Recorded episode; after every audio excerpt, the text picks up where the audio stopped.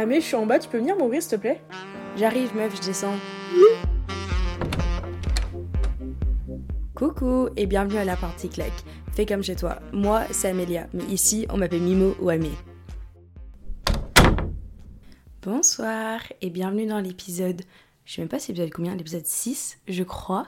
J'espère que tu vas bien. Le thème d'aujourd'hui, j'ai pas encore choisi le titre, si c'est le rapport à l'intimité ou la peur de l'intimité. Je pense qu'après avoir fait le podcast, ça va me paraître peut-être plus comme une évidence. On va parler de l'intimité, en règle générale. En fait, suite à l'épisode sur la sexualité qui a beaucoup plu, on m'a beaucoup demandé d'en refaire un. Sauf qu'il y a beaucoup de choses que je veux exposer dans ce podcast, plein de non-dits sur la société, enfin des choses qu'on pense tous mais qu'on parle pas forcément en voix haute. Mais il y a quand même certaines choses où je suis pas méga à l'aise d'en parler, étant donné que bah, j'ai quand même une vie à côté. Du coup, par exemple, la sexualité, je pense que j'ai quand même exposé pas mal de choses et je pense qu'il y a une barrière où quand même j'ai pas à franchir. Et du coup, je vais pas non plus faire un podcast plus explicite que ça. Mais du coup, j'ai abordé tout un autre axe où je me suis dit, mais ça, on n'en parle pas du tout. Et j'ai commencé à en parler du coup avec mes amis. Et c'est l'intimité, en règle générale. Parce que ça, c'est quelque chose dont je suis plus à l'aise d'en parler et c'est quelque chose que j'ai commencé à ouvrir dans des discussions avec mes amis. Et on s'est rendu compte que même nous, entre nous, on n'avait pas trop parlé de ces axes-là. Aujourd'hui, on va aborder deux axes. D'abord l'intimité physique et sexuelle et ensuite l'intimité émotionnelle. Parce que toute ma réflexion est partie de l'intimité sexuelle. C'est passer cette barrière euh, avec une autre personne et tout. Et je me suis vite rendu compte que pour moi, l'intimité émotionnelle et physique, enfin sexuelle, ça se rejoignait énormément. Et tout est parti de la simple réflexion de, en anglais on dit body count, c'est le nombre de personnes avec qui quelqu'un a eu des rapports. Et il y a souvent ce débat qui est mené en mode est-ce que toi ça te dérange le nombre de personnes avec qui ton ou ta partenaire a déjà eu des rapports avant? Et il y a plein de gens qui vont dire oui, moi ça me dérange, non, moi ça me dérange pas du tout, je juge pas par le passé, etc. Et moi en fait j'avais envie de répondre bah non, ça me dérange pas du tout parce que bon, pareil, je juge pas ton passé, etc. Enfin, ça fait qui tu es maintenant. Mais en même temps, j'étais en mode, ça me dérange.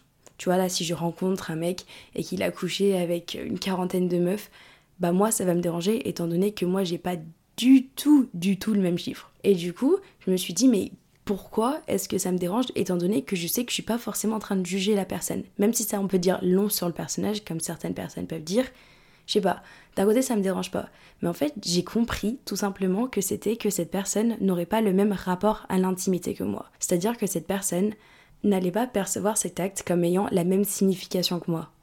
Étant donné que la personne l'a fait avec plein de personnes avant, et je sais que c'est pas une généralité, parce que ça peut changer d'une personne à une autre, mais en même temps, la personne l'a fait avec plein d'autres personnes et les statistiques sont quand même assez haut pour que la personne ressente beaucoup moins de choses que moi je vais ressentir à cet égard parce que c'est pas quelque chose que je fais avec n'importe qui et n'importe quand.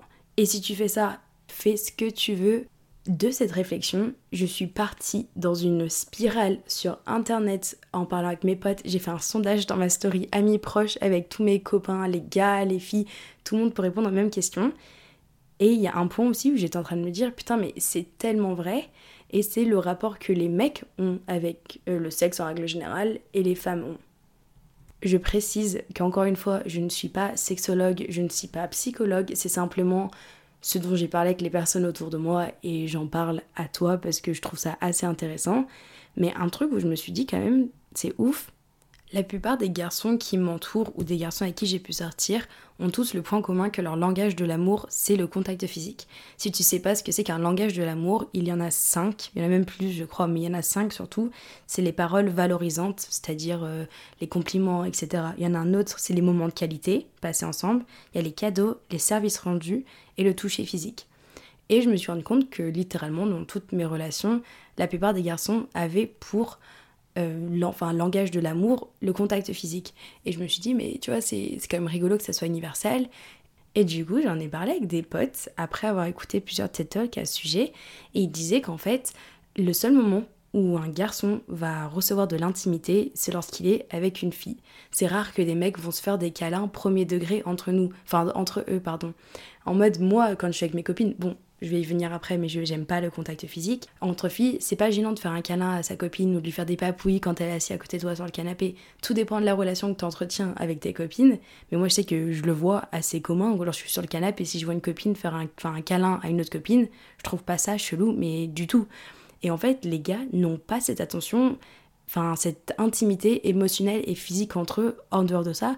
Du coup, les garçons, c'est euh, en anglais le mot c'est crave, c'est un manque qu'ils ont en fait dans leur quotidien d'intimité physique et du coup, le seul moment où ils l'ont, c'est avec les filles et que ça soit l'intimité émotionnelle aussi. Le seul moment où ces mecs ont ça, c'est lorsqu'ils vont coucher avec une fille parce que c'est au point du moment où ils sont le plus vulnérables littéralement à nu. Et du coup, c'est pour ça que ça peut être leur langage de l'amour, contrairement aux filles où on a plus peut-être de différents langages. Après, on peut en avoir plusieurs. Je dis pas que tous les gars, c'est ça, etc. Mais c'est juste un point que moi, ça a grave résonné avec ce que j'ai pu vivre. En parlant de contact physique, j'aime pas ça. Ça paraît un peu ironique avec la manière dont je suis ouverte sur les émotions et tout, etc. Mais j'aime pas qu'on me fasse des câlins. Je ne supporte. Je sais pas, c'est quand la dernière fois que j'ai fait un câlin à mes parents ou un bisou ou, ou quoi que ce soit, même mes potes, je ne supporte pas. Et j'ai seulement quelques copines où elles peuvent venir me faire un câlin et ça me dérange absolument pas parce qu'en fait ça a été implémenté un peu dès le début de notre relation et elles sont comme ça un peu avec tout le monde. Mais surtout, bon là je pense que ça va résonner avec pas mal de personnes, mais mes meilleures copines, je ne peux même pas leur toucher. Et après, moi, c'est un cas vraiment extrême. Genre, en mode dans le métro, je déteste qu'on me. Enfin, c'est logique dans le métro. Mais en règle générale, genre, quand les gens me font la bise, si je peux ne pas te faire la bise, ça m'arrange. Ou quand je suis assis à côté de quelqu'un sur un canapé et je sens sa peau contre ma peau, ça me. J'ai trop du mal et je trouve ça hyper suffocant en fait le contact physique. Donc moi, avoir un mec qui a pour langage d'amour le contact physique, j'adore, fais-moi un câlin, etc. mais j'ai quand même besoin de mon espace. Tout ça pour dire que je me suis dit, mais c'est ouf parce que souvent les personnes qui ont des, des traumas vis-à-vis -vis du contact physique, c'est qu'ils ont vécu des abus dans le passé et je n'ai pas vécu d'abus sexuels ou autres dans le passé. Et du coup, je me suis dit, mais ça vient de quoi? Et en fait, j'ai vu un TED qui disait que ça pouvait être du fait que tu sois suffoqué quand tu étais plus jeune mais je suis la première fille, je suis la première petite fille, je suis la première nièce, je suis la première arrière-petite fille. J'étais vraiment le premier enfant de ma famille et je pense sincèrement que je me rappelle de gens qui venaient te toucher les joues, te, faire la bise et tout. Et je me rappelle que j'aimais pas déjà de base, mais tu sais qu'on te force à dire allez, fais la bise, fais un câlin. Et je pense que littéralement ça vient de ça, mon, pas ma haine, mais genre mon, mon, manque de proximité physique avec les gens. Toutefois, ça m'arrive quand même d'être physique avec les personnes. Maintenant, on fait une éloge sur le fait que j'aime pas les câlins. J'en fais des câlins, mais juste j'ai vraiment besoin que ça soit que certaines personnes. Et en fait, j'ai besoin qu'il y ait au moins une, connexion émotionnelle ou je sais pas avec cette personne, et notamment vis-à-vis des rapports sexuels. Et là, du coup, je vais aborder mon autre point, c'est par rapport au coût d'un soir ou euh, avoir des rapports avec des personnes dont tu n'es pas en couple. Parce que je me suis rendu compte d'un fait, c'est que j'ai le statut de charo au sein de mes groupes de copines, au sein de même peut-être un cercle un peu plus éloigné, parce que lorsque je suis passée en études supérieures, j'ai eu la fâcheuse habitude de pécho un peu à gauche à droite, mais juste j'embrassais des mecs en boîte. Je pense que c'était par pure validation masculine et j'avais juste besoin d'attention, parce que c'est la première fois que j'étais vraiment célibataire, j'avais 18 ans, j'étais à fond là-dedans et du coup bah j'ai embrassé pas mal de mecs en boîte mais ça n'allait jamais plus loin et la phase s'est arrêtée. Genre ça a vraiment duré un peu on va dire une grosse année scolaire et c'est tout et depuis mais pas du tout. Et l'autre jour j'étais en train de parler avec plusieurs copines et elles m'ont encore dit je sais pas quoi non non charo. Du coup moi j'en rigole, je m'en fous, ça me passe au-dessus de la tête. Mais je me suis rendu compte qu'en fait elle l'était déjà beaucoup plus que moi et à un moment on parlait de nombre de personnes avec qui quelqu'un a couché et euh, je sais plus comment c'est venu dans la discussion. Et ma copine qui, avec qui on en a parlé écoute le podcast, c'est sûr. Et elle m'a dit, tu sais, genre, elle était étonnée par le nombre de mecs avec qui j'ai couché. Genre, elle était en mode, mais, quoi? Et elle pensait que c'était un nombre beaucoup plus élevé, alors que pas du tout. J'ai vu ça parce que du coup, mes copines ont des, des coups d'un soir, des plans cul, etc. Et je me suis rendu compte que je suis incapable, enfin là, du moins pour l'instant T, ou même avant du coup, d'avoir des plans d'un soir, des culs d'un soir, des culs, des culs d'un soir, coups d'un soir. Parce que j'ai besoin d'intimité émotionnelle avec la personne. J'ai besoin que lorsque je couche avec une personne, que je sache que cette personne me considère en tant que moi. Je veux pas coucher avec une personne et que cette personne, ça pourrait être n'importe qui en face de lui. Tant que c'était une fille, ça aurait pu être ma pote ou quoi. J'ai besoin que cette personne veuille coucher avec moi et personne d'autre. Et au début, je me suis dit que c'est peut-être un problème d'ego, tout simplement. C'est juste moi, j'ai besoin d'être le centre de l'attention. En même temps, je me suis dit, bah, de un, c'est normal que je veuille être le centre de l'attention si on est en train de coucher ensemble. Enfin, c'est quand même assez important. Étant donné qu'on est que deux dans le mélange. Mais aussi, il y avait ce truc de les femmes, on est automatiquement sexualisées dans la société. Donc, j'avais pas envie de me là-dedans. Et encore, je sais pas si c'était de l'ego parce que je me suis dit que si je me penche là-dedans, j'aurais automatiquement le truc de fille facile. Alors qu'en même temps, j'en ai littéralement rien à foutre que les gens pensent en même temps parce que moi, je, enfin, je m'en fous si quelqu'un couche avec X ou Y ou mes copines et je sais pas combien de mecs. Enfin, vraiment, ça, c'est pas, pas combien de mecs en même temps. Non, je cautionne pas ça. Alors qu'un mec pourrait faire la même chose et ce serait pas un mec facile, ce serait wow, t'es trop chaud, mec. Donc je pense que j'ai déjà eu ça dans la tête, mais en même temps, je me suis rendu compte que c'était pas ça parce que je j'ai un peu capté que je m'en foutais un peu de ce statut, mais que c'était vraiment de moi à moi-même parce que Dieu sait que j'en aurais des opportunités d'avoir des coups d'un soir. C'est pas l'opportunité qui en manquait, c'était juste moi, je ne voulais pas et je me suis rendu compte que pas mal des copines, on est littéralement pareil là-dessus et juste j'ai besoin que tu me considères moi en tant que personne. Puis cette phase de Charo, je pense que c'était juste un droit de passage que j'ai eu euh, post-lycée en études supérieures, où j'ai essayé un peu de me conformer aux normes de notre société à pécho, un peu à gauche à droite, mais en même temps que je me suis, je me suis rendu compte en même temps que c'était pas du tout pour moi et que je ne voulais pas ça et que j'ai besoin de plus en termes de relations j'ai besoin d'être considérée avant qu'on considère mon corps et qu'on me voit littéralement comme un, pas un objet sexuel, mais voilà. Et du coup, je sais que toutes les personnes avec qui j'ai eu un rapport sexuel, je dis toutes les personnes comme s'il y en avait 500 000, mais je sais qu'ils me considéraient. Et je sais que les meilleurs coups que j'ai pu avoir, c'était vraiment des personnes qui me considéraient encore plus. Et là, et vient faire la distinction entre faire l'amour, ken, baiser. C'est que pour moi, il y a tout un nuancier là-dessus, et faire l'amour n'est pas la même chose que baiser. Puis du coup vient mon point de basculement vers l'intimité émotionnelle parce que pour avoir de l'intimité physique avec quelqu'un, j'ai besoin d'intimité émotionnelle. J'ai besoin que tu prennes en compte mes émotions avant tout. Et c'est là que je me suis rendu compte d'un truc. C'est que quand j'ai parlé d'intimité physique ou sexuelle, j'en ai pas une peur. J'ai pas forcément peur de ça. Je sais que si j'en avais vraiment envie ou si j'étais bourrée ou j'en sais rien, tu vois, ça pourrait arriver et c'est pas quelque chose. Mais l'intimité émotionnelle, lorsque je me suis penchée sur le sujet, je suis partie, mais vraiment l'autre soir, je crois que je suis restée jusqu'à 3h du matin à faire des recherches dessus parce que j'étais en mode, mais, mais c'est waouh! J'ai vu une vidéo qui disait du coup les six symptômes euh, de la peur de l'intimité. Et moi j'étais en mode, oh mais je vais pas retomber là-dedans moi. Ah, pas du tout, j'ai coché les 6. Le premier, c'est la peur de l'abandon. Le fait de partir avant qu'une autre personne parte. Et ça, bah, je l'ai vu, même si vous avez écouté le story euh, Oslo Boy, je suis partie avant même qu'on puisse m'abandonner parce que je me suis dit, bon, si moi je le fais, ça fera moins mal. Le fait d'être très indépendant, de toujours être en contrôle, de vouloir satisfaire ses propres besoins. Ça, je l'ai dit dans tous mes podcasts, le syndrome de l'hyper-indépendance. C'est ça, en fait, je vais succomber à mes propres besoins par besoin de ne pas demander de l'aide à d'autres personnes le fait de tomber in love des mauvaises personnes, parce que ça empêche quelque chose forcément de stable. Je ramène encore à l'histoire de Oslo Boy. Oui, d'ailleurs, je sais que j'ai dit son prénom, je suis une bolosse, ça m'est échappé au montage, mais vous inquiétez pas, personne pourra le retrouver. Durant cette relation, c'est littéralement le, le symptôme de ce que je viens de dire, c'est que je me suis mis avec lui parce que c'était compliqué. En même temps, c'est une histoire ouf, je me suis attachée à lui, mais quand on remet les choses dans le contexte, c'était la mauvaise personne parce que les contextes faisaient qu'on pouvait pas être ensemble. Donc je me suis laissée intimement ouvrir à quelqu'un, connaître de l'amour, connaître de l'attention, mais tout en sachant qu'il y aurait une barrière de vraiment intimité émotionnelle qui ne sera jamais dépassée, car tout simplement je sais que ça fonctionne, fonctionnerait pas. Donc moi dans le cas, je pense pas que je choisis forcément des personnes toxiques ou malveillantes, et c'est ce qui a pu arriver par le passé, et c'est ce qui arrive, ce qui pourrait arriver aussi pour toi ou dans le futur pour moi. Mais du coup j'ai plus tendance à me tourner vers des relations impossibles ou crocher sur des personnes impossibles parce que je sais que cette barrière ne sera jamais franchie. L'autre symptôme, c'est être inconsistant dans ses relations. Je crois qu'inconsistant, ça se dit pas en français, inconsistent. C'est le fait de être hyper intense un jour et totalement absent un autre jour. Et ça, c'est en amitié, en amour et tout. Et je me rends compte que j'ai du mal à être 100% consistant dans une amitié parce que bah, moi qui pensais que c'était juste parce que bah, c'est moi qui faisais ça de temps en temps et tout. Mais je me rends compte aussi que c'est si t'es vraiment consistant constamment avec une personne, il y a forcément cette barrière qui est franchie. Et du coup, il y a beaucoup de copines avec qui la barrière est franchie.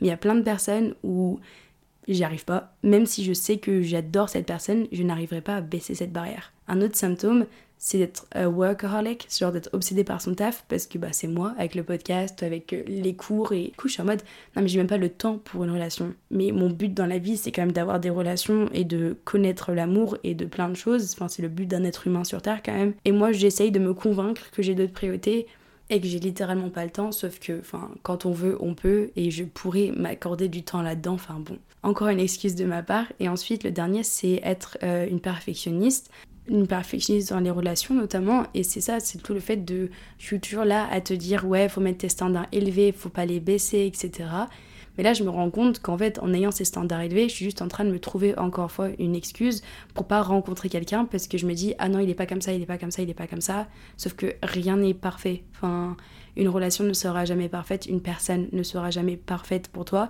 Et du coup, bah moi, je suis là en train d'attendre quelqu'un de parfait, mais qui n'existe tout simplement pas. Et je dis pas qu'il faut vraiment baisser ses standards plus bactères. Faut quand même trouver quelqu'un qui te respecte, qui a les mêmes valeurs que toi. Mais après, enfin, laisser faire les choses et laisser faire ses émotions en fait. Du coup, de baisser ses standards pour laisser rentrer quelqu'un, parce que si je mets les standards trop, bah en fait, je suis en train de me protéger en me disant qu'en fait, personne ne les atteindra. Et c'est quand même assez triste de penser comme ça du coup. Puis en parlant d'intimité émotionnelle, là du coup t'écoutes ça et tu te dis ouais elle arrive bien à gérer ses émotions, l'intelligence émotionnelle et tout ce qui va avec.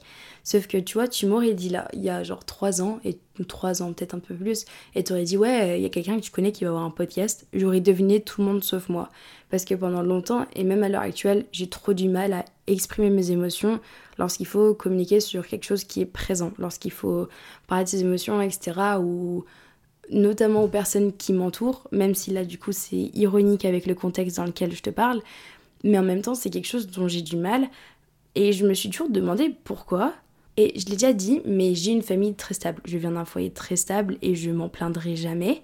Mais en y réfléchissant, dans ma maison et dans mon foyer, on parle pas beaucoup d'émotions. Et notamment de mon côté de mon père, c'est quelqu'un, enfin, qui est hyper froid avec les émotions et je ne sais la dernière fois où j'ai dit je t'aime à mes parents alors que quand ma mère elle raccroche elle dit quand même souvent je t'aime. Et moi juste j'arrive pas à le dire et je me rends compte que plus c'est vrai moins j'arrive à le dire. Et ces dernières années j'ai grave appris à exprimer mes émotions et dire plus aux gens que je les aime avec mes, enfin, mes copines et les relations que j'ai eues parce qu'elles sont peut-être plus ouvertes là-dessus. Et du coup, bah, ça m'a grave appris à un peu décomplexer sur le fait. Mais le fait pour moi de dire à quelqu'un que tu l'aimes et qu'elle a une place dans ton cœur, je sais pas, dans ma tête, c'était un peu une faiblesse. Enfin, j'avais trop du mal à exprimer ça. Donc c'est vraiment quelque chose que j'essaye d'apprendre parce que on sait jamais ce qui peut se passer et j'ai envie que les gens sachent que je les aime. Et je sais que mes parents savent que je les, enfin, ils savent que je les aime. Mais en même temps, j'ai trop du mal parce qu'on n'a pas du tout, j'ai pas du tout grandi dans un foyer où mes parents, ils étaient vraiment là en train de me câliner, de me saucer, de... J'ai été très aimée et très stable, mais en même temps, c'était pas du tout ce foyer-là. Et du coup, bah, moi, ça me convient très bien parce que bah, c'est comme je suis au final. Mais même, je me rappelle d'un moment où j'allais pleurer. Genre, je devais avoir genre 13 ans et j'allais pleurer. Et mon père m'a littéralement dit Attends que ta mère, elle rentre, je sais pas gérer ça. Et quand mon père est vénère, il, il part de la maison, il genre. C'est quelqu'un qui a trop du mal à gérer ses émotions. Et je me rends compte qu'en fait, au final, je suis pareil, parce qu'on m'a pas appris à calme-toi, gère tes émotions. Même si ma mère est plus intelligente émotionnellement, je sais pas, je crois que c'est quelque chose de tabou en fait. Là, du coup, c'est un autre point, mais plus vis-à-vis de l'intimité émotionnelle dans les relations amoureuses. Mais c'est avec le fait d'être chroniquement célibataire, on va dire ça. Et bah, c'est encore lié au fait de tomber pour les mauvaises personnes. Mais en fait, à force de pas trouver la bonne personne ou une personne avec qui ça colle vraiment, comme dans les amours qu'on voit dans les films, je pense inconsciemment que je pense que je suis pas aimable. Et je l'ai déjà dit dans les épisodes de la comparaison, où genre je vois plus les garçons se tourner vers mes copines et tout, et du coup dans ma tête, je me dis que je suis peut-être pas aimable dans ce sens-là. Et du coup, j'évite de me rapprocher trop d'une personne parce que lorsque j'arrive pas à voir cette intimité que peut-être que je recherche ou ce sentiment que je recherche, encore une fois, j'ai l'impression de me sentir rejetée parce que cette personne préfère, préfère quelqu'un d'autre. Tu vois, la fameuse phrase c'est pas toi, mais c'est moi quand un mec part et bah du coup, moi je suis automatiquement genre en mode aïe et ça renforce l'idée dans ma tête que je suis pas aimable et donc là j'essaie de faire un travail sur moi-même en essayant de remonter ma confiance mais tout en me laissant m'ouvrir et laisser cette chance aux autres personnes de m'aimer et de me montrer que je suis aimable. Parce que dans le fond, je le sais que je suis, parce que je choisis les mauvaises personnes et je vois du coup que je suis aimable, mais en même temps, lorsqu'il s'agit d'une personne avec qui ça pourrait fonctionner, qui a pas la distance, qui a pas ça, il y a pas ça, bah en fait ça fonctionne pas et du coup à chaque fois je suis en mode bon bah nique l'amour genre. Et d'où vient toute ma peur de l'intimité émotionnelle? Genre, tu vois, la, la, je le vois même dans des, des, relations amoureuses que mes copines ont, ont pu avoir, ou euh, dans les films, ou enfin, je vois que ces connexions existent là, tu vois, les connexions vraiment hyper profondes entre deux personnes. Et c'est quelque chose que j'envie énormément, et j'ai trop envie de connaître un amour sincère comme ça, vraiment un amour où les deux personnes sont tout aussi amoureux l'un que l'autre. Tu vois, ça, c'est pas quelque chose que je pense que j'ai vraiment connu. Tu vois, dans le Storytime Oslo Boy, c'est pas pareil parce que c'était pas aller assez loin pour avoir cette connexion méga profonde. Et c'est quelque chose que je rêve d'envie de connaître, mais en même temps, ça me terrifie à la même hauteur que je l'envie en fait. Et j'arrive à m'ouvrir émotionnellement avec mes copines, et je me suis dit, mais tu vois, comment est-ce que j'arrive à m'ouvrir autant là sur le podcast ou avec mes copines Mais en fait, je me rends compte que les amitiés ont plus de chances de marcher que des relations, parce que très peu de mes amitiés n'ont pas fonctionné. Enfin, pas très peu, mais voilà. Les, relations amicales ont tendance à plus fonctionner. Il y a moins d'émotions à mettre dedans que dans une relation amoureuse. Et du coup, je pense que vraiment, j'ai juste cette sincère crainte de peur de l'abandon, de m'ouvrir, de pas être aimable, d'être rejetée. Et du coup, il faut juste que j'arrête de laisser cette peur empiéter sur la possibilité que pourraient être ces futures relations. Du coup, c'était un peu tout pour cet épisode. J'ai abordé deux axes différents, mais je pense qu'ils se marient bien ensemble. Enfin, pour moi, il n'y a pas l'un sans l'autre. Mais du coup, j'ai quand même passé au conseil à mini-mois. Et du coup, bah, un peu en toute évidence, je vais faire un conseil à mini-mois de lorsque je suis passée en études supérieures et j'ai eu cette phase charo, à proprement dit. Et je pense que je lui dirais en mode meuf, alors comble ta validation masculine, fonce, pécho autant de mecs que tu veux, fais ta vie et tout. Mais juste sois conscient que tu le fais par pure validation et que tu n'es pas une charo. Genre, ce n'est pas ta manière d'être. Et que c'est pas mauvais si tu t'ouvres à quelqu'un ou si tu décides de te poser avec quelqu'un et de laisser quelqu'un rentrer. Et ça, du coup, c'est même pas un conseil pour mini-moi, mais c'est pour moi à l'heure actuelle aussi, ou toi qui écoutes, ou n'importe qui qui veut l'écouter. Mais voilà. En tout cas, c'était tout pour aujourd'hui. J'espère que l'épisode t'a plu. Si ça t'a plu, n'hésite pas à laisser une note sur les plateformes de streaming. Mais j'ai même pas dit. On est passé, là, le podcast est passé sixième devant le podcast de Lena Situation. Donc comment vous dire, quand j'ai vu ma réaction, quand j'ai vu ça sur mon tel, j'ai bugué, genre j'ai vraiment bugué. Donc merci du fond du cœur, vraiment je genre merci n'est même pas assez puissant pour exprimer ma reconnaissance que j'ai envers toi qui écoutes régulièrement ou pas ou juste cet épisode. Bref, si ça t'a plu, n'hésite pas à me laisser une note sur les plateformes de streaming ou directement venir me le dire en DM Insta. Ça me fait toujours trop plaisir de lire les retours sur les épisodes. Si jamais t'as d'autres épisodes, des suggestions ou ton avis ou quoi que ce soit, avec plaisir de regarder ça avec toi. En tout cas, euh, je te fais plein de gros bisous et on se dit à la semaine pro. Lots of love, bye